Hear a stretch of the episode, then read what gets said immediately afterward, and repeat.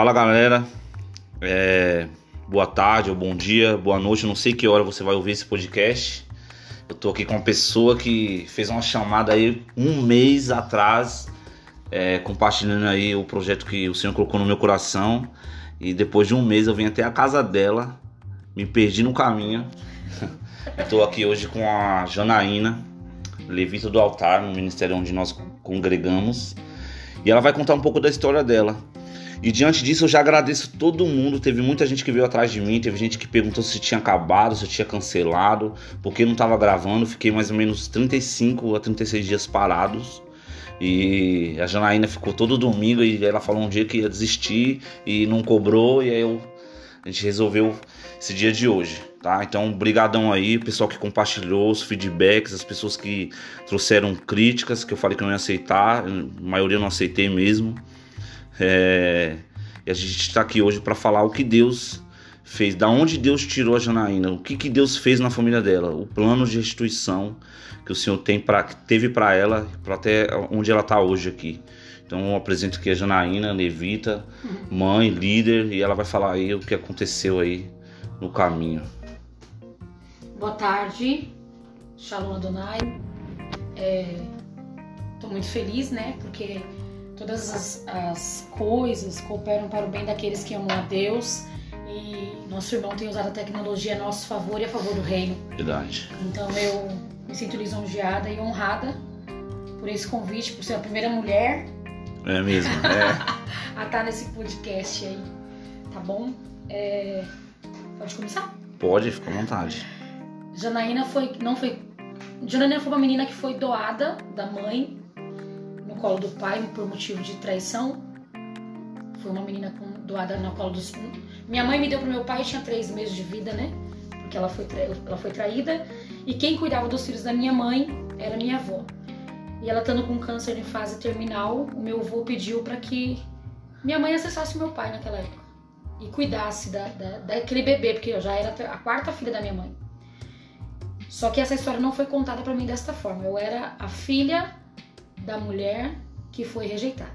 Então, a filha rejeitada. Então, já começa por aí. Dos, eu, e eu fiquei nesse ping-pong, né? Fui sendo criada dos quatro, de, de, de três meses a, a oito meses com uma pessoa, de um ano a um, um ano e quatro meses com outra, e assim sucessivamente Sim. essa sucessão de rejeição, né, desse bebê. E eu sei que dos 4 aos 9 anos eu fiquei na casa da minha tia, cristã, num- lar cristão. Então, era pra ser tudo perfeito, né?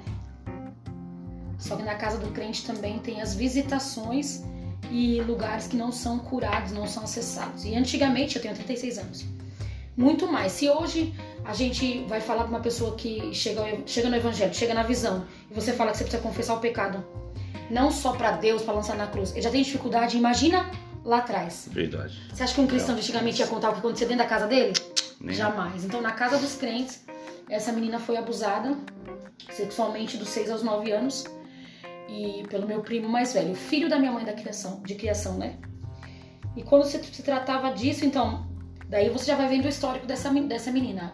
Abandonada pela mãe, aí foi vivendo na casa, na casa de um, na casa de outro, passando por todos esses abusos sem entender o que estava acontecendo. Mas, que nem eu falei, era na casa dos crentes. A gente ia pra todos os cultos da igreja. Eu tava em todos os cultos da igreja. E na- Inclusive o menino, a família toda então. é, inclusive o rapaz. Mas ele ia muito menos do que os demais, né? E aí eu lembro que na, naquelas igrejas pequenininhas, ela era igreja bem tradicional, né? Então era aquelas mini crentes, né? O cabelão, a Ah, saiona. e aí tinha é, lá no culto de ensinamento, não sei se você é dessa, você é dessa época, Não. culto de ensinamento, existia o culto de ensinamento. Na nossa igreja tem escola de líderes, lá era culto de ensinamento. Então você fazia perguntas e o, o seu líder, que não a pessoa que estivesse na frente, se ela não soubesse responder, na semana que vem ela trazia a resposta. E aí eu passando por todas essas fases dentro de casa e silêncio e, e você não vai crescer e você não pode contar que ninguém vai ninguém vai acreditar em você e cala a boca e passando por esses traumas todos dentro de casa. Mas dentro da igreja eu queria saber o que era o Espírito Santo. e aí nesse, nesse culto de, de oração aí eu lembro que eu perguntei por que, que criança não falava em línguas na igreja? Mas que não tem nada a ver com o que tá acontecendo da história anterior, mas pra mim fez todo sentido. Não, sim. Eu lembro que na. Quando eu fiz essa pergunta, ele riu. Era o irmão Antônio, o senhor, o senhor já recolheu. Era o pastor? Era o, o dirigente da igreja Sim. na época, né? Que lá naquela, na- nas igrejas antigamente, o pastor presidente não vinha na igreja. É, ficavam os dirigentes, os pastores presidentes, é, os pastores dirigentes daquele, daquele lugar. Aí um dos, dos pastores dirigentes falou: é, tem alguém aqui que tá perguntando por que, que o Espírito Santo não. não- por que, que criança não fala línguas? Tudo você tem que buscar, é busca. E aí nós estávamos numa consagração do- das 8 da manhã ao meio-dia, num domingo. Um sol. Na época, pra eles poderem trazer as crianças pra igreja, eles ficavam dando café da manhã. Você, já- você já pegou essa? Você é crente há muito tempo, não? né? Não, tenho quatro anos. Tipo assim, a- nós temos a nossa estratégia, nós usamos celular. Lá antigamente é, chama o seu amiguinho, fala que vai ter café da manhã, essas Nossa, coisinhas que assim, né? louco. E, e por ser na periferia, então isso era atrativo para as crianças. Mas eu não queria estar com as crianças lá, eu não queria estar lá, eu queria estar aqui onde o fogo tava. Na verdade, você tava indo atrás de outro tipo de alimento. É, né? Com- tipo Você eu queria. com seis anos? Ou com nove? nove anos. Nove anos. E Nossa, aí-. Nós estávamos numa, numa con- consagração das oito ao meio-dia. E aí eu lembro que naquele dia tava tocando. um- Que hoje eles falam que é a música do Padre Marcelo, mas não era, né? Tem anjos voando Uhum. neste lugar. Tava tocando esse louvor. E aí eu lembro que ali o Senhor me selou. E foi louco, porque eu cheguei em casa meio fracona, porque das oito ao meio-dia sem comer. E aí eu falei pra minha tia, eu acho que eu fui batizada com o Espírito Santo. Porque eu não queria afirmar também, porque Sim. ninguém ouviu. Foi uma coisa entre eu e o pastor. Porque quando ele pôs a mão na cabeça, o céu desceu. E aí eu já estava fracona. E tudo bem. E aí eu lembro que poucos dias seguintes, lá vem o cara de novo. Lá vem o primo. E aí foi a primeira vez que eu tive é, força pra falar. Se você encostar a mão em mim, eu vou, vou falar pro meu pai. O bicho vai pegar.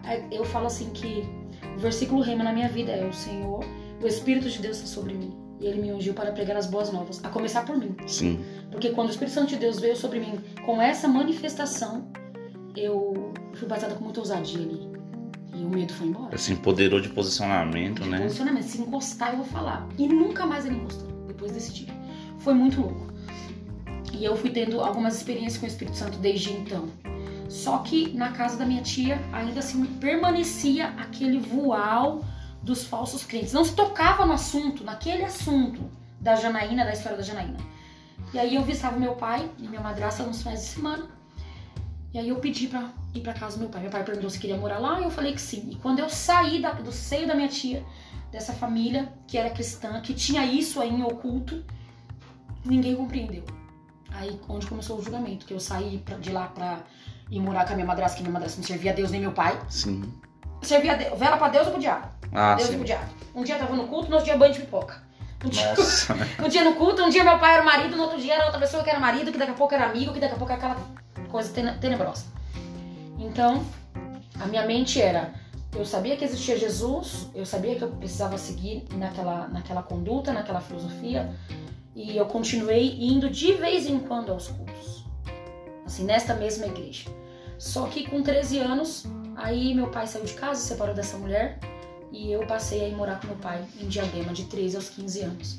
Ali é, eu visitava algumas igrejas, mas não estava ainda firme em lugar nenhum. Não conseguia ter liga em lugar nenhum, porque é, aquele negócio de chegar e já tem isso, tem aquilo pra você fazer sem querer te conhecer. Então eu não, eu não era muito.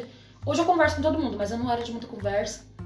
Eu não confiava em ninguém, porque Sim. se a amiga da minha mãe traiu minha mãe, deu essa bagaceira, se dentro da casa da minha tia, que era casa de crente, Era desse então jeito, fala de. Deus, tá orando por Deus, tá falando de Deus, que Deus cura, que Deus faz, que Deus acontece, tá? E desse jeito eu, eu não quero confiar em ninguém. Então eu trabalhei muito cedo.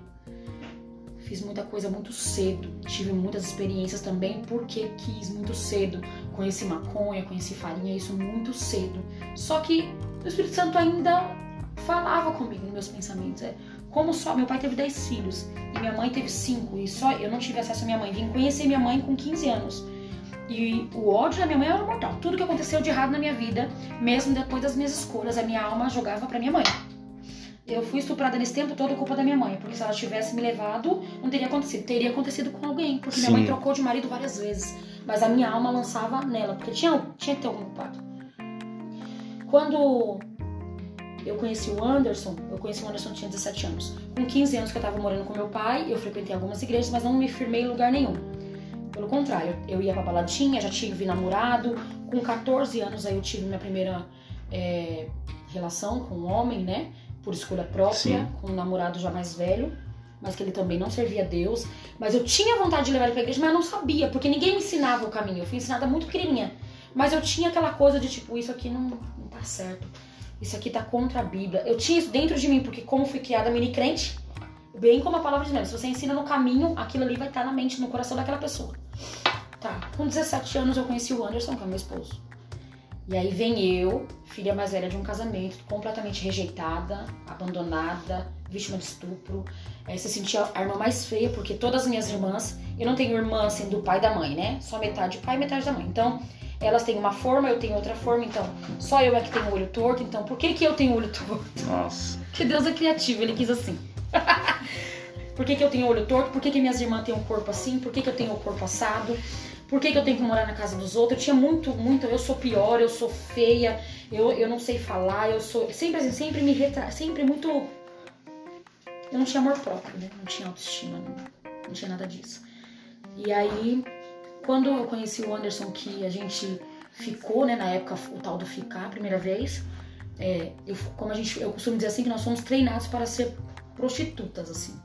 Quando a gente teve nosso primeiro relacionamento, que eu morava na casa dessa madrasta, naquela época, é tipo assim, se ele tá com você. Ele não tá com você? Então, se ele tá com você, ele que tem que bancar seu Ah, desodorante, sim, seu sim. perfume, seu não sei o quê. Porque você não tá fazendo as coisas com Sim. ele, então ele tem que fazer. Então, quando isso veio uma clareza dentro de mim de que eu fui criada pra ser prostituta, eu fiquei assim, Porque esse pensamento vinha da sua mãe, vinha da madrasta. da madrasta. Eu, vamos supor, tinha eu e minhas irmãs. Sim, sim. Todas minhas irmãs, você escuta a mesma coisa. Você fica com o Anderson, chegou a conta de telefone. Vai ser dividida essa conta aqui, porque você não serve ele? Vamos usar esse termo. Sim, Você não tem tipo de intimidade com ele, então ele tem que te bancar. triste. Então eu entendia que, já que eu servia o Dedan em algumas coisas, ele precisava fazer pra mim. E era prostituição. Mas eu não era, não era dito assim, ó, você está se prostituindo. Sim. Mas era incutido isso de uma forma que eu achava natural. É, quando algum homem se aproximava de mim, como eu me achava muito feia, muito assim. Eu me achava pior das minhas irmãs. Minhas irmãs lindas, maravilhosas, corpudas e eu aqui. Né? Eu tinha o dente torto na época, então olho torto, dente torto, sem mãe, estuprada, abandonada por fulano, amava e ninguém me amava. Então, assim, pra mim era. Quando um homem queria ficar comigo ele falava, eu gostava, nossa, você é linda, já, já quer, É, já tava fumado o pensamento. já tá, já quer tal coisa. Eu não entendia assim. De fato, eu sou bonita, né? Não, não tinha o olhar que eu tenho comigo hoje, assim, essa visão que o Senhor me deu. Foi ele que me criou assim. Ele me, tira- ele, ele me deu todas as minhas características. A cor da minha pele, os meus olhos, a forma de eu falar, a forma de eu me expressar hoje é porque eu sou curada, porque eu- o Senhor me fez assim. Sim. E ele quis que fosse assim. Eu não conseguia entender isso. Eu achava que era uma punição divina. Muito louco, mas era assim. E aí me apaixonei pelo Anderson porque ele falou. Primeiro a gente ficou, aí depois não, não- nos vimos mais, ficamos cinco meses sem se ver. E quando nós nos encontramos, ele falou pra mim assim: Não, eu não quero fazer nada com você, eu só quero. A gente vai ter tempo pra isso. Nossa, meu. Aí, Vixe. tipo assim, ele veio fora da curva? Como assim? O cara tá virando um baitola. Ah, Mas tem alguma coisa errada. E aí ele foi, ele foi me conquistando porque ele cuidava de mim, vamos supor. Ele ele observava se estava frio, ele me dava presentes, mas sem eu falar, você tem que me dar. Ele me observava. E eu morava na casa, já não estava mais na igreja, né? No entanto, que eu estava com a minha vida ativa, tudo que era entrosada no pecado. Então eu fumava, eu bebia, eu tinha o Anderson e ele tinha eu e várias outras menininhas. E eu fui fiel a ele nove anos. Quando a gente resolveu ficar junto, quatro meses de namoro. Eu morava na casa da Silvana, dessa minha madrasta, porque ela me acolheu quando meu pai foi embora pra, pra Diadema. Nós passamos muita necessidade. Moramos num lugar chamado Morro do Macaco, não sei se você conhece, lá na Alba, aquele lado pro lado de lá. Deixa eu falar já. E aí, lá eu visitava algumas igrejas, mas eu não conseguia fixar em nada porque o mundo é muito convidativo. E eu, pequena, novinha, bonitinha, não tinha essa visão de mim, mas acontecia. Então os homens davam muito em cima, muita coisa, né? E ela me trouxe de volta pra casa, me resgatou pra minha casa. Porque antes de eu voltar pra casa dessa madraça aqui da, da Silvana, eu morei na casa de uma amiga em comum. E na casa dessa amiga em comum era do mesmo jeito. Eu vendi dos 15 aos 17, eu vendi tortinha de fruta na rua. E ela fazia me prostituir é, pelas tortas. Nossa. Tipo assim, eu ia pros lugares com ela, pros bares assim, que aqueles que é bem que faca assim, aí ela falava assim, os caras vinham pra querer dançar comigo, eu falava que não, que eu tava vendendo as tortas. Se você comp... ela só pode dançar com você Se você. se, ela acabar de vender. Ela não falava se você comprar, ela falava. Ah, Quando ela acabar de vender, ela pode dançar. Então o que, que os caras faziam? comprava tudo. Comprava tudo pra dançar comigo. Pelo amor de Deus. E aí a gente dançava, só dançava, não tinha nada de a mais do que isso. Só que um deles um dia fez a proposta e ela aceitou. Então ela saía da casa e eu, por morar lá, eu tinha que ter tudo que tinha que ter naquela época. Então era muito complexo. E aí aquilo foi. Só que eu já tava maior, já não era mais a menininha Sim. que neguinho manipulava. Então eu já tava, não, aí já tava mais, eu não, não aguento mais, não aguento, não aguento, não aguento. E aí quando o Anderson, aí foi quando eu conheci o Anderson, e aí ele falou num final de semana que nós estávamos, passamos o final de semana juntos, ele falou, não, você não precisa disso. Eu vou tirar você da casa dessa mulher aí. Dá não, dá não, eu não quero você nessa. Não, não, não, não, não, isso não é pra você, eu não, eu não quero isso pra você. Você tem coragem de sair de lá? Eu falei, tenho. Porque ele entendeu que eu estava, porque se eu não tivesse lá, ô, meu filho, não tinha onde eu estar, porque Sim. a minha família não me aceitava, eu, eu não tinha mãe, o meu pai era, ele tava aqui, dava seis meses, ele tava no Paraná, do Paraná ele voltava pra cá. E, e assim, eu fui sendo criada dia após dia, então eu tinha que me virar conforme dava. E aí eu fiquei na casa de, uma- de algumas pessoas ali no Jardim das Fontes, passei um tempo lá, mas a gente junto. Aí com quatro meses a gente foi, foi quando ele falou, vamos morar junto. Aí foi aquele boom, né? Porque eu com essa vida toda louca e o Deda, filhinho da mamãe. Oh, gente, a minha sogra só tem ele e minha cunhada. E imagina, minha sogra vestiu o Deda, né? Assim, o tchucu-tchucu da mamãe, Sim. né? Menino que ele já dirigia, ele já tinha, ele já tinha aquela carteira de habilitação, ele tinha o salário dele, ele, ele comprava o celular, trocava de celular igual trocava de cueca. E eu, tipo assim, sei lá, né? Quando a gente foi morar junto, ele tinha todo o quarto montado. Eu fui morar com ele, eu só tinha um fogão usado de 500 anos, todo zoado, e uma caixa de papelão com a minha sopa dentro. Nossa, forte. E aí, e toda a rejeição agora por, por parte da família dele. E você já há quantos anos? Já? Uns Isso já tava com 17 anos. 17 anos. Com toda a rejeição da família dele. Aí eu engravidei a primeira vez. E aí, da- daí você tira também a minha parte. Como eu era? Porque você acha que eu era um bolinho? minha sogra vinha como coitada, minha sogra. Comia um dobrado na minha mão, porque quem ela acha que ela é? Então eu era insubmissa, eu mandava nele, gritava com ele. é, é, você não manda em mim, você é isso, completamente fora da curva, louca. Eu não aceitava que ninguém mandava em mim. Eu, eu, quando eu fui servir o Anderson a primeira vez na minha casa, assim, de pôr a comida e tudo mais, eu perguntava o que ele queria comer. Tinha o lado bom, Sim. mas o lado estúpido, violento, porque a forma da criação de ensinamento também era só. Nunca apanhei de cinta. Na minha vida, não. Corda de caminhão, de ripa de, de, de cama, sabe? Então, eu- imagina tudo isso. O que foi gera- sendo gerado? Essa menina de, de 9 até os 17, como que eu era com ele? E aí, eu fui... O padrinho do Deda morreu, que era um cara que dava muito suporte pra ele. Na época, nós morávamos ali na 4. Jardim das Imbuias, lá na 4. No Jardim Floresta, na verdade. E aí, quando esse padrinho morreu, aí a casa dele caiu. Mas é que Jesus, lembra de Jesus lá no início? Ele me ungiu para pregar as boas Sim. novas. Isso tinha que acontecer. E aí foi quando o Senhor começou a movimentar a nossa história. Tinha pessoas que oravam pela nossa vida, tinha pessoas na, na, na família do Anderson que oravam pelas nossas vidas. Então o Senhor, ele não, é que nem o apóstolo falava, ele não nos perde de vista. A gente se perde no meio do caminho, mas ele não nos perde de vista. Graças a Deus. E aí eu engravidei a primeira vez, perdi um bebê. Depois de seis meses eu engravidei da Lívia, né? Que é a filha do meu amor, eu falo. E o Anderson juntou toda a minha roupa. Aí nós tivemos uma discussão besta, mas eu falo besta, mas porque sou eu que causei a briga. Sim. Mas no lado dele era o pingo. Tipo assim, era o pingo d'água. Eu não aguento mais essa mulher, porque é encrenqueira, é insubmissa, boca suja, fumante. E todos os traumas, todos os medos. Eu não deixava o Anderson respirar. Eu tinha que dormir em cima dele. O homem não tinha paz nem pra dormir. Então, é, eu também entendo tudo que aconteceu. E aí eu fui morar. Quando eu cheguei em casa, na primeira consulta do meu pré-natal, que eu cheguei, tipo assim, eu briguei com ele e saí pensando que eu ia chegar e ia estar tudo bem. Quando eu cheguei, falei, e aí, marido? Vamos conversar? Ele falou, vamos. Quando eu abri, eu morava numa garagem. Eu tinha que dividir o banheiro. Da casa de aluguel que ele me colocou lá de início, com tudo que era Uhum. dele, eu fui morar numa garagem de favor na família dele. E aí, lá, a nossa a parte da parede, que era a parte que entraria o carro, era folha de madeirite rosa. E então todos os caras de biqueira escutavam a gente. Toda a nossa intimidade era exposta pra rua. Porque eu, Nossa. eu não tinha uma proteção de uma parede ali. A- a- a- a- o que dividia a nossa casa, que fazia um corredor para os donos da casa passar, era lona de caminhão. Nossa. Então, quando eu ia no banheiro, eu tinha que esperar os donos da casa acordar. Eu tinha que ficar observando eles acordar para eu poder usar o banheiro. Eu não podia tomar dois banhos no dia, eu tinha que tomar um banho no dia. Ele fez um banheiro todo de madeira lá fora, fez a encanação, fez um, um banheiro com privado e tudo, mas isso numa garagem. E quando eu cheguei nessa garagem após essa discussão, na minha primeira, no meu primeiro pré-natal, toda a minha roupa estava guardada no saco de lixo. Ele falou: não dá mais, é melhor cada um ficar pro seu lado. Ele já tinha uma outra pessoa e todo mundo já sabia, somente eu que não, que eu trabalhava numa loja de, de roupas e ele estava desempregado. Então imagina essa mulher toda desse jeito, sem ser tratada, cheia de trauma e trabalhando. Cala a boca que eu te sustento. Você não manda em nada aqui. Então é muito complexo, foi muito complexo. E quando ele falou para mim que ele não queria mais, que, que eu olhei e vi toda a minha roupa ali, eu fui morar no ferro velho primeiro. Eu passei a, no, a, primeira noite acordada, dormi na casa de uma irmã minha, uma das minhas irmãs que são muitas, né? Hoje ela tá na igreja também, essa irmã. E eu não acreditava, porque o Ded era o cara que me tirou da casa dos outros. O Ded era o cara que eu, que eu subia a ladeira e ele me pegava no colo. Como que esse homem, o que que aconteceu Nossa. aí? Ha!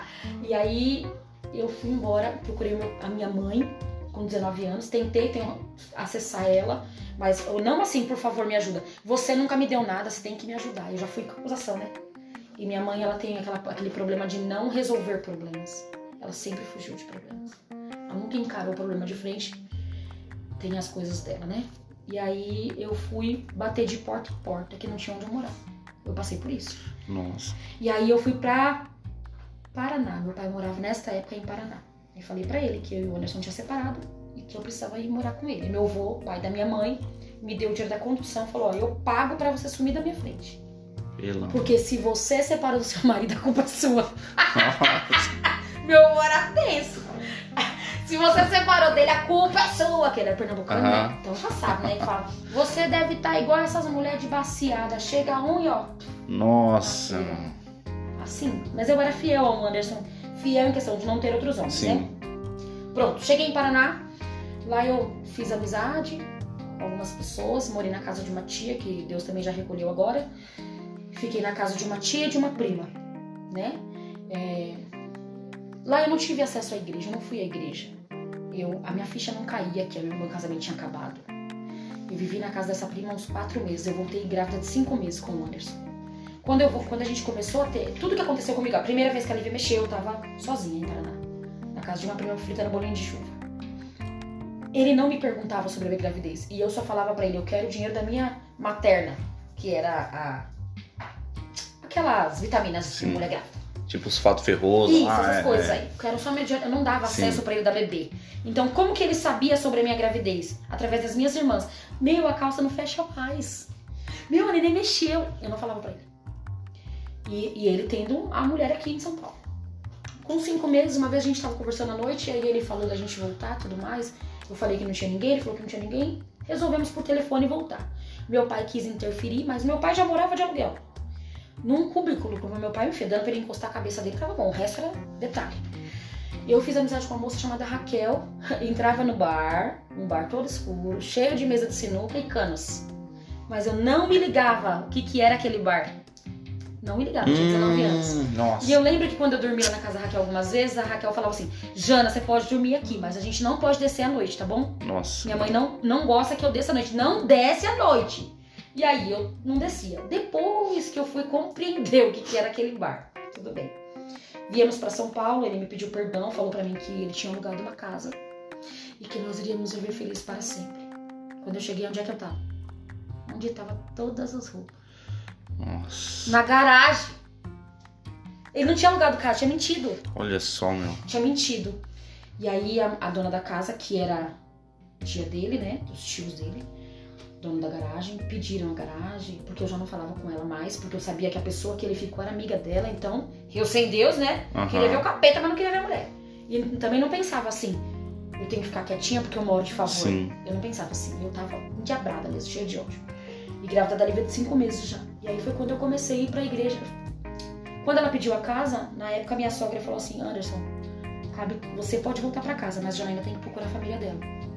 E a reação do Anderson foi qual? Procure sua família, porque lá na minha mãe não cabe. E aí é onde eu fui, para onde eu fui parar, o Anderson? Eu fui parar dentro da casa do abusador. Nossa. Tu acredita, velho? Não, pelo amor de Deus. Sem zoeira. Só que ali o Senhor tinha algo pra mim.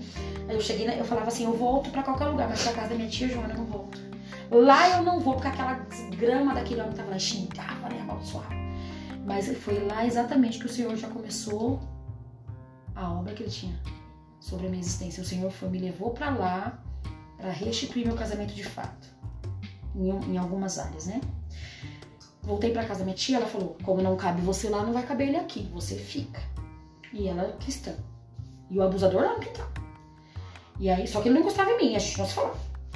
Só que eu dormindo no chão, ele chutava o colchão na minha cara. Eu dormia, ele chutava. Aí meus primos falavam, olha como ele gosta de mexer com ela. Ela tá dormindo. E eu, ó, o ouvido ligado. E quando você mora na casa dos outros, meu filho, o dono da casa mexeu nas panelas, tu tem que levantar. Sim. Você já entende bem a leitura do negócio, né? E ali eu comecei a, a congregar na igreja da minha tia. Então eu voltei. Teve tudo isso, mas o Senhor preparou para que eu voltasse a ter um encontro com Ele. E aí eu fiquei nove anos nessa igreja. Lá eu me batizei, lá eu fiz votos ao Senhor, o Senhor me abençoou com a nossa primeira casa. Portanto, somente eu era cristã. Meu marido me deixava na porta da igreja e saía pra fumar. E ele entrava, quando tocava a orquestra, ele dormia. Tipo assim, era um, era, era um ah, sinal pra ele. Pra sair. A orquestrinha é pra você dormir, a orquestra novamente é pra você acordar. Ele não, não, não conseguia entender nada daquela palavra. Nada, ele não conseguiu se adaptar ali. Mas Deus falou que ele seria. Que ele seria peixe, ele é peixe pescado. Quando eu me batizei lá, lá não existe um, um encontro que nem conosco na Sim. nossa igreja. É, é, existe assim, o culto de batismo. Você vai, se Deus te chamar, Amém. você vai. Se não chamar, fica na sua. No culto de batismo naquela igreja, eu falei pro Senhor que eu gostaria muito que fosse comigo, que eu tinha entendido a palavra, mas que como que eu ia fazer se o meu marido. Eu tenho 19 anos, quando eu começar a me vestir de crente velha aqui, já era, esse cara vai embora, ele vai me trair de novo. E aí o Senhor respondeu na boca do cooperador: Tá pensando no teu marido? Pode vir. Que a obra começa por você mesmo, ele é peixe pescado. Então eu entendi essa palavra e fui, me batizei.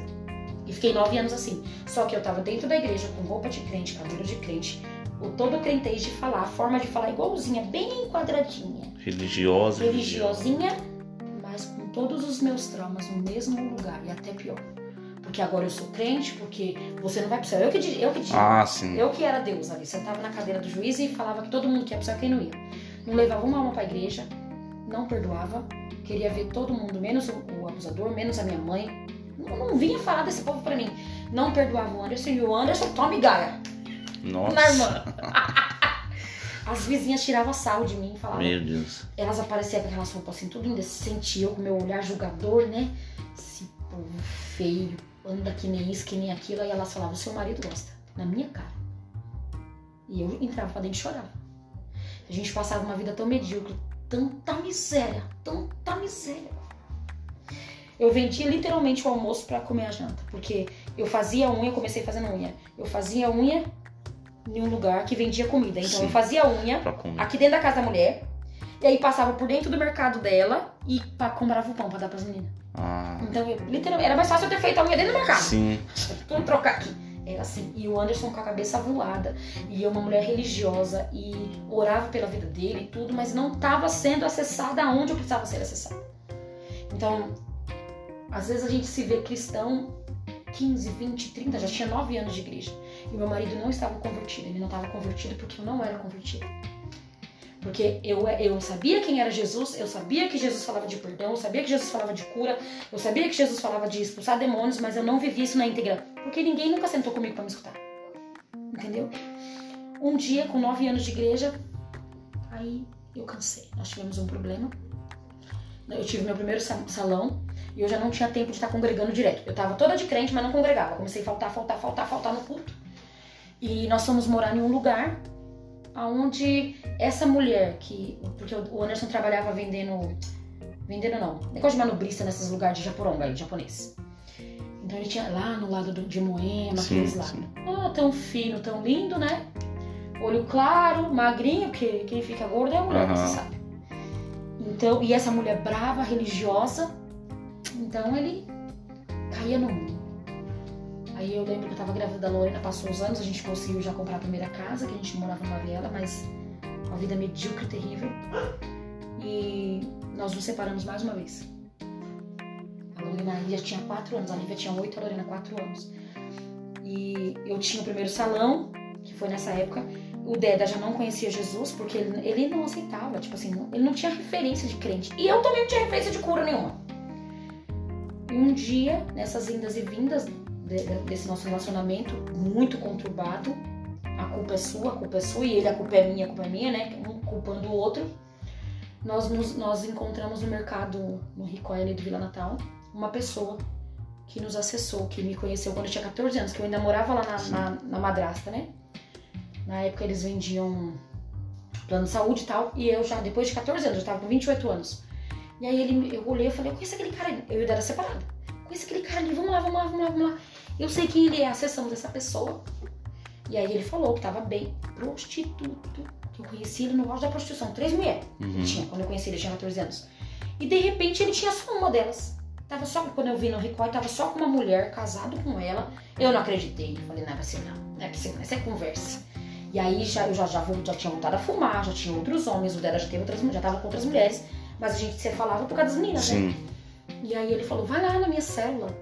Tô cuidando de casais agora. Pelo amor de. Imagina a minha cara, religiosa. Você. O cão né? da religiosidade ainda tava aqui, firme e forte. Eu cheia de demônio, mas o cão maior é a religiosidade. Aí eu, eu fiz, uhum, vou sim. Ele saiu de perto e falei pra ele, eu vou nada nessas portas largas. No pecado. Meu Deus. Toda pecado, torta. Toda errada, toda torta e julgando o cara. Pelo amor de Deus. Oh, Deus, misericórdia. E aí eu lembro que quando chegou, a gente já tava separado. Ele ele já tinha saído da minha casa e eu tava com as meninas sozinha. E um dia ele saiu da padaria que ele trabalhava, Bandeirantes. E aí eu fui lá no lugar onde esse homem trabalhava, lá no Mirna. Ó, arruma um serviço pro meu ex-marido aqui que ele precisa pagar a pensão para minhas filhas, porque eu pago aluguel. Então, arruma um serviço para ele, por favor. Olha só que engraçado. Parece uma ousadia e tipo assim, que mulher folgada, Aham. né? Veio aqui falar comigo só pra me arrumar um serviço pro cara por causa da pensão, mas Deus tava aí, ó. Aí que tava o segredo. Nesse lugar, ele foi alcançado. O Anderson foi alcançado. Eu fiquei nove anos do meu jeito, na minha religião, na minha pregação, e ele não, ia, não era alcançado. E quando eu estava no mundo, ele foi alcançado dessa forma. Aí ele foi começando a ser ministrado.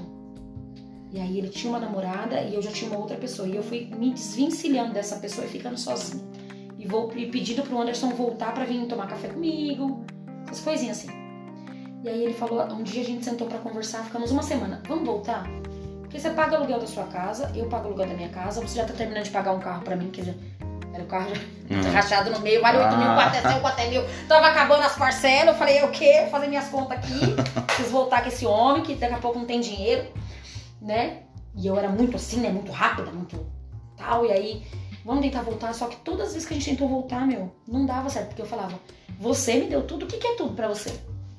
Tudo. Eu Nossa. passei, foi fome, eu morei em garagem, entendeu? Eu comia resto praticamente da sua família, porque nem o Dada não me levava numa loja. No início, sim, né? Pra comprar algumas coisas. Mas depois as coisas apertou. E essa vida miserável, eu comia arroz e alface. E você vem falar pra mim que você me deu tudo, o seu tudo não me interessa, não, filhão. Esse tudo você me chifrou até dizer chega, Dada. O seu malboro nunca faltou, mas aqui em casa faltava isso e aquilo.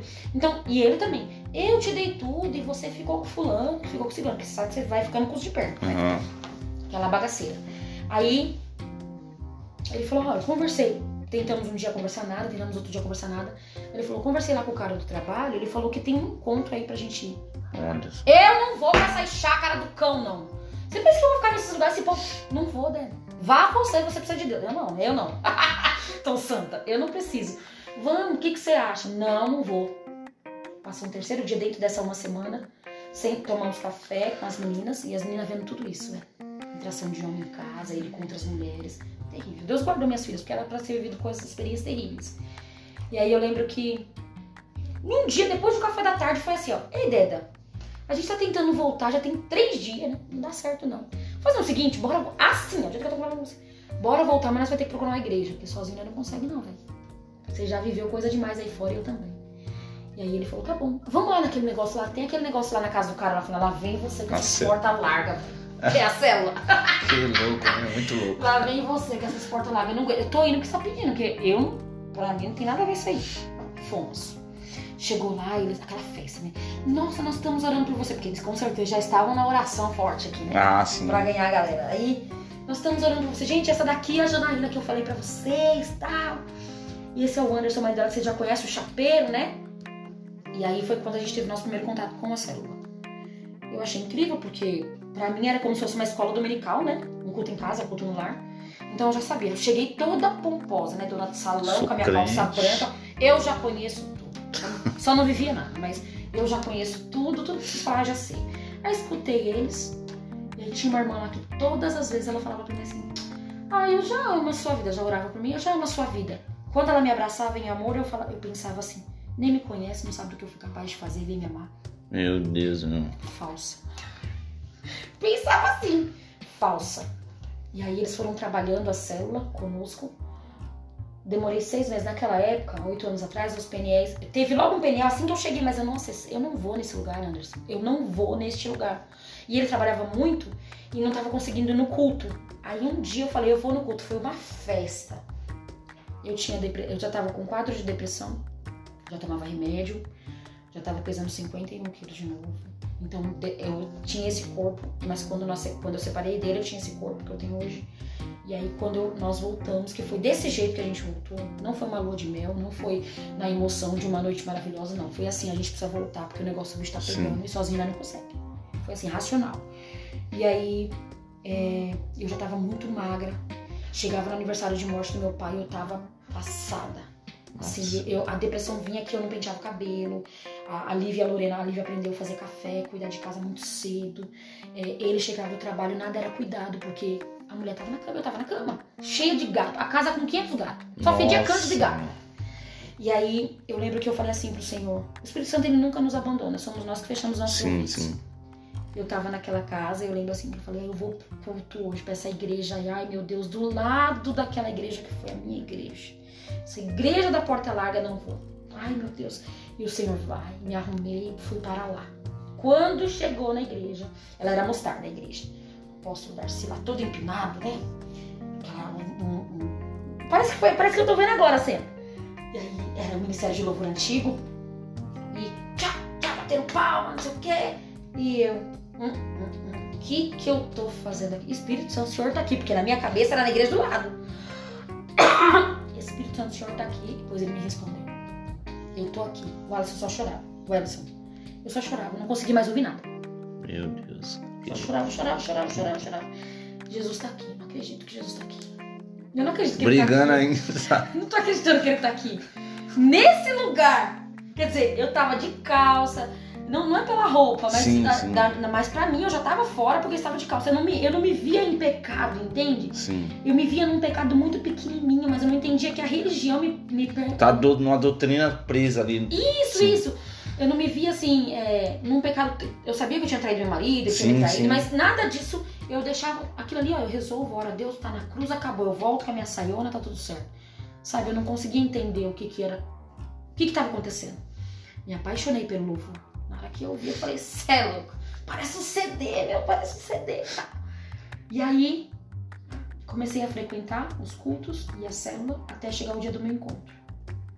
E no- no- quando eu cheguei no encontro, que eu passei por todo aquele processo de sábado à noite, do processo do sábado de dia, mas do sábado à noite, onde eu fui ali eu, eu acho que eu fui mais visitada do que tudo, que eu compreendi o que era perdão, que perdão é, ele, ele precisa ser descontado um cheque, que eu preciso, que, que é além do que eu sabia, que eu tava sendo acompanhada, porque eu falava assim que tudo que aconteceu na minha vida era culpa da minha mãe, e depois tudo que nós conhecemos aconteceu no nosso casamento, a culpa era do André, nunca era eu, né? Uma santa, um vice-querubim. Nunca era eu. Mas aí no encontro eu entendi que tem coisas que era falta de posicionamento meu, que eu precisava mudar, que eu precisava melhorar. Que tudo, toda aquela dor tava doendo muito, que eu tinha coisas que eu não queria mexer, que eu não queria tocar, eu não queria que falasse, e mas que precisava ser mexido. E aí eu fui acessada naquele lugar. Eu tive um encontro com Deus, sim, ali. Mas daí depois de 40 dias que eu saí do encontro, eu traí meu marido de novo. E aí foi muito pior, porque daí ele já tava dentro da, da igreja, Ah, nossa igreja, meu Deus do céu. E lá vai eu de novo na galinhagem. Então eu já tava, eu perdi a credibilidade daquele homem, porque ele pensava assim: tá, tudo bem, eu aprontei tudo isso aqui, mas ela tinha Deus e eu não tinha. Agora nós dois tem Deus, vai dar tudo certo. Tinha Deus, mas não tinha caráter. Entendeu? Ainda Uhum. não tinha sido acessada no caráter. Porque eu falava com o líder, mas eu não deixava a líder me acessar. ela vinha falar comigo, eu já dava aquela medida nela assim, já não dava atenção pra ela. E aí, graças a Deus, tem um reencontro. Ele me- o líder falou, vou colocar você no reencontro. Eu não tenho dinheiro. Eu tinha dinheiro, mas não queria ir. Não, Nossa. você vai, eu vou te emprestar o dinheiro. Você trabalha, eu vou te emprestar o dinheiro. Me colocou no reencontro. Aí, aí a casa caiu. Quando cheguei na sexta-feira, fui recebida daquela maneira que você já sabe, né? Aham, aham. Aí não teve jeito não. O amor, o amor de Deus, ele me, me al- alcançou de uma forma que não tem como explicar. Aí eu falei, agora não dá mais, não. Agora eu sou obrigada a me render a esse amor. Porque nunca ninguém me amou tanto assim. No dia que eu confessei pro meu marido que eu tava, que eu tava traindo ele, eu lembro que ele. É como se o mundo tivesse parado ali. E ele estivesse respirando bem devagar. assim. Sabe assim, quando a pessoa tá respirando Sim. o último suspiro, não tô acreditando, sabe? E aí, eu lembro que ele esfriou completamente comigo. Muito mais do que quando ele teve mulher. Quando ele teve mulher, ele, ele simplesmente se isolou. Eu não encostava nele. Eu encostava na barriga dele, ele murchava a barriga. Que ele tinha mulher. Toda vez que ele fazia isso comigo, eu sabia que ele tinha alguém na rua. Mas um dia que eu confessei pra ele essa traição, eu lembro que ele parou de respirar. Assim, perto de mim. Respirou muito devagar e o olhar dele parou ali. Uma coisa muito esquisita. E aí, quando eu fui pro reencontro, que eu entendi que tudo que estava acontecendo, foi ali que veio a clareza, que não, parte de coisas que aconteceu comigo fizeram comigo, mas o que eu fiz a partir daí, que é o grande segredo. Tá, fizeram isso com você lá na casa dos crentes, Sim. fizeram, ele fez isso com você, mas você tá fazendo o que com isso? Uma vez que eu te escolhi, eu te marquei lá atrás. Eu falei pra você que eu tinha uma coisa com você. E aí eu entendi. Pedi perdão, ele me deu essa outra chance. Ele sempre lutou pelo nosso casamento. O Anderson sempre lutou pelo nosso casamento. Às vezes as pessoas nos conhecem, vê que ele fala pouco, pensa que é eu que luto pelo nosso casamento. Mas se depois, né, nesse período entre peniel e reencontro, que eu não fui em seis meses, eu fui em menos de seis meses. Se eu tivesse, se ele tivesse desistido, nós não seríamos uma família. Então ele é muito mais forte do que eu. Longe. Porque ele teve. Eu falei, se você quiser ir embora, você pode, porque você tem todo o direito. A falta de caráter foi minha. Eu já entendi isso agora. Mas você, eu vou te dar o livre-arbítrio. Se você quiser sair, pode sair. Aí ele falou, não, eu vou lutar pelo. A palavra que ele falou é, vou lutar pelo nosso casamento. Depois de alguns dias. E assim foi. E aí eu entendi. Quando eu fui ser consolidada, minha líder falou, e aí agora? E agora você traiu o Anderson por quê? Porque ela falava pra mim assim, você traiu o Anderson por quê? A culpa é dele, não plantou? A vida é uma semeadora. Planta, colhe. Você faz aqui, você colhe aqui. Eu tinha esse espírito Sim. E aí ela balançava a cabeça, tipo assim, meu Deus, você não entendeu nada. No reencontro, quando ela fez essa pergunta, eu já chorei. Eu falei, é porque eu tinha um caráter distorcido. E aí o Senhor foi me moldando, me tratando. E nossa igreja, graças a Deus, tem vários níveis, né? Você chega É. aqui e vai subindo de nível. Se você se permitir Se também, você né? permitir, claro. E aí, no aí veio depois o encontro santidade, e a JR já tinha trocado de liderança, que lá você sabe que bastante de liderança. E aí eu fui sendo moldada e algumas coisas foram acontecendo no meu interior. E eu não acreditava. Lembra que eu escutava assim, ó. Não adianta você abrir a boca e falar nada que ninguém vai acreditar em você. Então eu não conseguia ministrar. Não conseguia acreditar que pessoas parariam 20 minutos pra me escutar. Então, na escola eu não, não tinha trabalho de escola pra me apresentar pros outros. Eu não tem negócio de ir em público, não tinha nada disso. Porque apesar das pessoas me verem tão sanguínea e tão alegre, é, é Janaína, é isso aqui que eu tô conversando Uhum. com você. É isso aqui que é Janaína. Quem sabe quem é Janaína e quem convive com a Janaína. Tem os picos de sanguinidade? Sim. Sim, sim. Mas eu sou uma pessoa comum, como qualquer outra. E aí, é, quando a gente fez a. Quando eles falavam assim, essa menina vai ser uma líder nata, eu falava, mas ninguém nem me escuta. Aí o trauma na mente, né? Que ninguém nunca vai parar pra me escutar, porque eu tinha isso na minha mente até pouco tempo. Até eu. é, hoje a pessoa me vê lá ministrando no altar, falando com a igreja, no culto de segunda-feira, pensa assim, nossa, que benção. Tu que acha? É o Senhor me curando todas as segundas-feiras. É o Senhor acessando o meu ser todas as segundas-feiras e me capacitando, porque sozinho eu não, eu não conseguiria. Quando eu fui passar pelo processo de ministério de louvor e passar pelo processo de, dos outros encontros, de ter uma, uma, uma cuidar de vidas, quando o Senhor falou pra mim assim, ó, tá, ele me ungiu para pregar as boas novas, então eu preciso fazer o ID. Como que eu vou fazer isso aqui no Paraguai? O Senhor me deu uma estratégia. Eu dormia tarde, eu dormia à tarde, quando eu não trabalhava. E aí eu acordei e o Senhor falou, pega um papel e caneta e bate de porta em porta. Foi assim que eu ganhei as primeiras, as primeiras pessoas aqui nesse lugar. E aí, eu não tinha, eu não tinha esse negócio, eu nunca fui apegada com coisas, né? Então assim, ó, a minha casa era, é aqui, que você tá vendo aqui, Uhum. assim, né? Hoje tá bom, tá bonito, porque a gente tá terminando de fazer a casa, mas eu morava lá embaixo, era barro, lama. Os primeiros discípulos lembram disso. E eu tinha que levantar a cama para as pessoas chegarem. Eu tinha que levantar a cama, convidava as pessoas, não dizia que era aqui, bati de porta em porta, falei que era um processo, um, período de oração, né, um propósito de oração da nossa igreja. Não falei nem o nome da igreja, porque eu não, eu não queria falar da igreja com medo deles não aceitar, porque aqui tem muita igreja pequena. Sim. Então, assim, e também o senhor não mandou falar. Entendeu? Eu, eu, eu ia do jeito que o senhor me mandou. E aí a gente começou a fazer a célula de mulheres aqui. Muito louco. Muito louco. Começou a fazer Top, célula de mulheres. E aí, olha, a- já passamos mais de 50 pessoas que a gente cuidou. Quando a gente ganhou esse terreno aqui, que hoje a gente mora nesse terreno, ah, eu quero te contar do perdão com a minha mãe. Quando eu fui pro reencontro, aí eu tive que vir liberar perdão com a minha mãe. Quando meu pai faleceu, tem 11 anos, dia 25 agora fez 11 anos. Eu falei assim pro meu pai, minha mãe. A gente teve uma discussão, eu falei pra ela assim: Meu, por que, que Deus levou o meu pai e não levou você? Porque se você morrer, quem vai chorar? Meu Deus do céu. Porque na moral, Nossa. você é insignificante. Olha só. Olha. A gente teve poucas conversas, mas uma das conversas que eu tive com minha mãe foi essa: misericórdia. Quando eu fui pro encontro que eu fui liberar perdão pra minha mãe, o Espírito Santo me trouxe esse detalhe. Então eu vim aqui, conversei com a minha mãe, falei pra ela, contei a minha história, falei que eu tinha 19 anos, ela contou a história dela, mas eu não conseguia escutar. Ela tentou pedir perdão, mas não conseguia. Eu não conseguia escutar, porque o trauma era muito grande. E aí com 28 anos eu escutei. Aí eu vim, depois do reencontro, pedi perdão pra ela, liberei perdão, contei a minha história, contei tudo que eu passei. Mas eu pedi perdão por este dia. Eu falei, eu quero que a senhora me perdoe pelo dia que eu falei pra senhora que a senhora deveria ter morrido e tal. E ela, coitada, me abraçou e nós prometemos ter uma aliança a partir de então. Passado um ano do reencontro, teve um propósito na igreja de 90 dias. Eu não tinha casa, né? Eu pagava aluguel ali na Pocã Natal. Não tínhamos casa, não tinha terreno, eu tinha vendido aquela casa na época da, da outra igreja, terrivelmente. Nós fomos enganados ali lá atrás.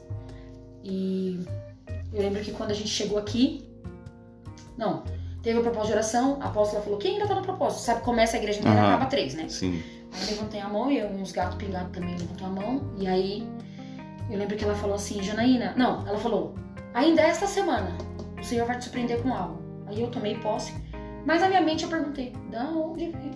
Aí ela respondeu do altar, vem por herança. Como? Meu pai tinha morrido faz seis anos, né? Tipo assim, já tinha um tempo. Aham. Minha mãe, eu liberei perdão pra ela e tal, mas nem passava pela minha cabeça ser minha mãe. Na mesma semana, meu padrasto me ligou. E aí nos deu esse terreno aqui. Aí nós ganhamos esse terreno. Eu fui servir no meu primeiro peniel, cuidando de criança, que é uma cura, porque É. é, eu não tinha hábito de cuidar de criança, eu cuidava mal, mal das minhas, que a minha depressão não cuidei nem das minhas direito. Então fui cuidar de uma criança chamada Lorenzo, e lá eu conheci um casal, a esposa, e eles nos abençoaram com todo o material da casa. Nossa, casa olha que louco, você foi servir a Deus, né? Fui fazer. Ah, não é só fui servir, o detalhe está. Você quer chamar a atenção de Deus? Não é uma receita, mas faça aquilo que você não gostaria de fazer, mas faça pelo reino. Faz aquilo que Sim, você não sim. quer pra você acessar aquilo que você quer. Não, e o reino é Você conquistado à força, então você Isso. vai ter que. Então você vai ter que fazer alguma É, coisa que tá contra a sua vontade. Obedecer, Sim. submeter, tudo isso é contra a sua vontade. Então, é isso. Aí nós ganhamos assim, ma- material, ganhamos o terreno e o meu, padra, meu é, padrasto fez a nossa casa. Toda essa parte do esqueleto da casa foi ele que fez. Então o Senhor nos abençoou com essa casa até hoje. E tudo eu peço ao Senhor. Às vezes eu questionava a Deus, teve um ano, um ano do descende, eu questionei a Deus, cadê meus quartos, Deus? Eu passei um ano falando pro Senhor, meu quarto, eu quero meu quarto, eu quero meu quarto. Quando eu pisei no descende, o Senhor falou assim pra mim. Levantei a mão, né? Tava a mulher cantando lá. É, Volta os meus olhos. Cantando essa música, né? Eu levantei a mão pra poder adorar a Deus. Aí o Senhor falou, agora você tá falando comigo? Você passou um ano pedindo um quarto. Nossa, que louco. Às vezes a gente acha que tá dentro da igreja e tá orando e tá pedindo e a gente não tem coragem de agradecer nada. Eu não conseguia, eu, ah, por eu estar adquirindo coisas, eu não tava mais conseguindo ver o que o Senhor já tinha me dado. Eu tava somente querendo adquirir. E aí o segredo tá em agradecer. Agradece aquilo que você tem. Que aquilo que você Gratidão, gratidão é a chave. É, eu também. E, meu, muito interessante esse, a parte que você falou do, do, do Anderson te chamar para o encontro. Muito louco isso aí. E o que é interessante, que você falou também, às vezes você tá lá na oração, no culto de domingo, tá você vendo você cantar lá em cima, né? é referência. Você foi tocar a primeira vez, você foi no louvor. Você foi na, na, na chamada a primeira vez, o louvor te chamou atenção. Eu estava falando com um pastor esses dias. Uma das coisas que é uma chave na igreja, quando chega na igreja mesmo, no material, no, templo, é a recepção, o jeito que você é bem recebido, e o louvor ali. É muito louco. E as pessoas olham lá a Levita, né, Janaína hoje, e tipo, a roupa que ela tá usando hoje lá, tá no estilo, tá no pano, salto alto, maquiagem. É e não sabe o que aconteceu com a Janaína na infância, o que, que a Janaína passou, traumas, abuso, isso é muito louco. E a visão celular é sensacional, né? Muito, muito, muito sobrenatural. E o plano de restituição também que Deus teve na sua vida. Sim. Que o pessoal acha que é passe de mágica. Não, vou orar, ajoelhar não. e eu vou jejuar aqui e já era. Não é, não é. Hum. E você se permitiu, né? E. A questão do, do Ministério de Louvor é, eu não aceitava ir para frente, né? Eu, eu entrei para fazer back vocal lá atrás, teve toda uma situação para que eu estivesse ali e, e eu falava assim, não, eu quero ser o contrato aqui, eu quero que quando eu procure, tipo assim, alguém que é referência de, de, de, de back vocal, é a Janaína. Uhum. Eu não preciso ir pra frente. Eu falava isso pro meu líder. E o nosso líder falava assim, mas você não. Vocês vão ficar até quando vocês vão ficar aí atrás? Tipo assim, fiquei, já tem mais de quatro anos que eu tô lá. Até quando você vai ficar aí atrás? Vocês precisam fazer alguma coisa, vai estudar, vai. Ele sempre incentivando, tentando impulsionar, mas por causa do meu trauma, eu não conseguia ir pra frente. Eu achava que. que eu, tinha, teve vezes eu subir no altar e pensar, eu vou desmaiar, eu vou desmaiar. Se esse povo aqui me olhar, eu vou desmaiar. Se, ele, se, se fulano de tal me olhar que canta muito, é, aí começou aquela competição, tipo assim, é, comparação. Fulano canta, eu vou cantar com fulano. Não, mas eu vou cantar primeiro, depois uhum. de fulana. Não, não posso, porque fulano canta que nem não sei o quê. Sempre admirei muitas meninas, então, é, mas aí eu fazia uma comparação injusta. E aí eu falava, Senhor, mas eu quero fazer. Aqui em casa o céu descendo, as meninas dançando, cantando comigo. E aí, Senhor, mas. E o Senhor falava, mas eu te chamei para isso. Fui eu que te chamei. Que louco. E não é a gente que corre atrás, né, do chamado, do propósito, né? Ele sempre tá atrás. Na Bíblia você vê, tipo, Davi. Foram atrás de Davi. Paulo, ao contrário, foi perseguido a igreja, depois Jesus foi atrás dele. Então, assim, é o Senhor que vai atrás, né? É. E o líder vai lá te impulsiona, meu, quanto tempo você vai ficar aí atrás? Vai, vamos. Muito louco. E aí eu não, não, não. Aí um dia, é, quando ele começou a dar a chance, aí teve o processo de rede, que é essas coisas que eu gosto de uhum. e tal. E as coisas foram acontecendo, aí eu entrei na aula de canto, e as coisas começaram a funcionar. A Silvana me impulsiona muito, que é minha professora. E aí, aí eles, vamos, vamos, calma, deu certo, vamos. E mas os meus traumas, os meus medos, imagina que eu vou cantar na igreja cheia. Meu Deus, não consigo. Até que foi. Um dia ele. A gente sentou, ele pede muita transparência para estar lá em cima, muita transparência. Sim. Gostou, gostou, não gostou, pode falar. E não, você pode marcar reunião, aquela coisa toda. E aí eu fui sendo tratada. Ele, eu lembro, eu lembro como se fosse agora na reunião, a gente tava, tava a gente conversando e eu falando dos meus medos, meus traumas no altar. Aí ele falou, mas você nunca fala limpando um instrumento, uma uhum. assim? Ué, mas você. Eu falei, por que, que é assim aqui? Por que, que aqui é assim? Tipo, é como se eu não tivesse oportunidade Sim. que ele não me desse, Sim. mas a, a reviravolta. Mas você nunca falou que você quis. Você sempre falou que não quis. Você age como quem quer. Tipo assim, eu tinha atitudes de quem pode contar comigo. Então é oração, eu tô lá, é vigília, eu tô lá. Tem que chegar mais cedo, eu tô lá. Tem que chegar mais tarde, eu tô lá. Sempre. Mas eu nunca disse assim, ó, eu quero, pode usar. Eu tô disposta. E aí, às vezes, a gente cobra do nosso líder aquilo que o nosso corpo tá dizendo sim, mas a nossa boca fala não. É... A sua boca precisa confessar sim, aquilo que você sim. quer. Você tem que ter transparência e autoconhecimento com você mesmo e dizer, eu quero, mas eu tenho medo. E aí, foi, a, foi uma chave que virou assim, no dia que eu tive essa conversa com o nosso líder, foi uma chave que virou aí, tipo assim, agora eu não tenho medo. Vai cantar no domingo, bora. Vai cantar na segunda-feira, bora. Cantar no congresso. Vai, vai cantar no congresso. Ah, agora!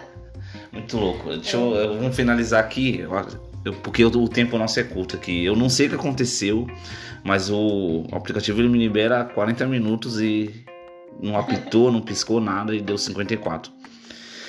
É, a ideia do, do, do podcast é, o testemunho da pessoa, porque tem gente que a gente falou, você tá vendo a Janaína lá no altar, meu, não tem noção do que aconteceu com ela, isso é muito louco. Né? O trailer do, do Spotify que eu gravei aqui, todo mundo gosta de ouvir a história de alguém, né? Quando tem Deus ali no meio, o que, que Deus fez?